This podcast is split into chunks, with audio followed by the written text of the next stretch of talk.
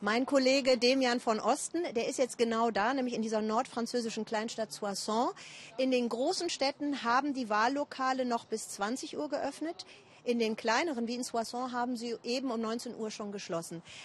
Demian, warum tun sich die Menschen so schwer mit ihrer Entscheidung?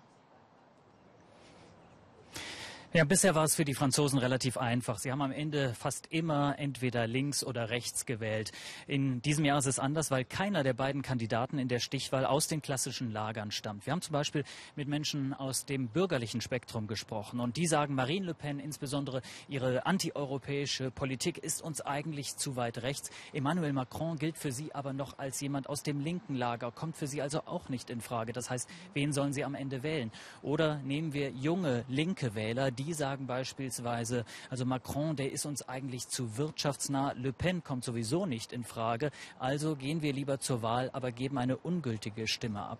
Wie viele das tatsächlich getan haben, eine ungültige Stimme abzugeben oder wer für Le Pen oder Macron gestimmt hat, das sehen wir jetzt, wird hinter mir die Auszählung gerade schon äh, erledigt hier in diesem Wahllokal, was um 19 Uhr geschlossen hat. Um 20 Uhr haben wir dann eine erste Prognose. Sie sind ja jetzt schon seit ein paar Tagen im Norden Frankreichs unterwegs. Wie erleben Sie denn diese oft beschriebene Spaltung zwischen Stadt und Provinz? Also die Spaltung hat man schon im ersten Wahlgang gesehen, weil tatsächlich Le Pen überwiegend das Land gewonnen hat und Macron die Städte gewonnen hat. Wir waren bei Veranstaltungen von Le Pen auch hier, weil sie sich in den letzten Tagen äh, des Wahlkampfs tatsächlich auf das Land konzentriert hat und überwiegend ihre Veranstaltungen in kleinen Städten absolviert hat. Diese Spaltung ist da, hohe Arbeitslosigkeit auf äh, in den ländlichen Regionen und die angesprochene Deindustrialisierung und die wird ein neuer Präsident oder eine neue Präsidentin auch bald angehen gehen müssen. Danke, Demian von Osten. Im Wahlkampf hat Marine Le Pen sich als patriotische Leitfigur und Beschützerin der Nation präsentiert. Frankreich vor der Globalisierung zu schützen zum Beispiel, das gehört dazu. Macron will Frankreich für den Weltmarkt wettbewerbsfähiger machen. In rechts und links zu denken, hat er gesagt, das sei sowieso überholt. Le Pen, Macron, wer will eigentlich was?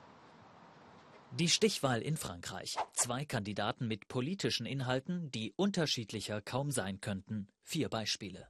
Europa. Marine Le Pen möchte, dass Frankreich den Schengen-Raum verlässt. Hieße wieder Grenzkontrollen, auch für Frankreich-Urlauber. Le Pen hält nichts vom Euro. Außerdem sollen die Franzosen wie in Großbritannien abstimmen, ob sie die EU verlassen oder nicht. Frexit möglich. Im Wahlkampf hat sie ihre Europaforderungen zuletzt aber schwächer formuliert.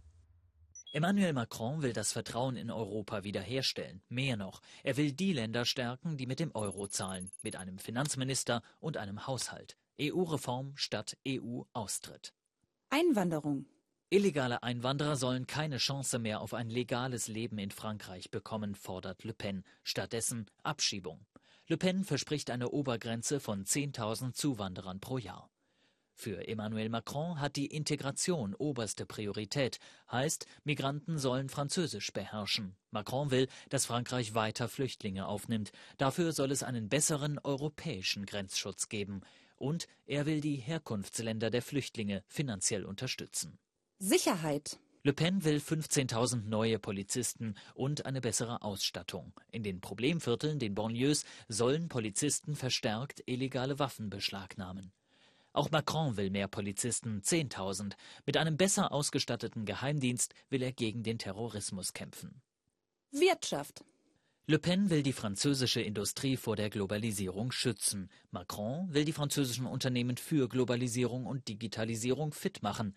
Neue Unternehmen sollen sich leichter gründen lassen. Zwei Kandidaten, zwei unterschiedliche Programme. Die Franzosen haben die Wahl.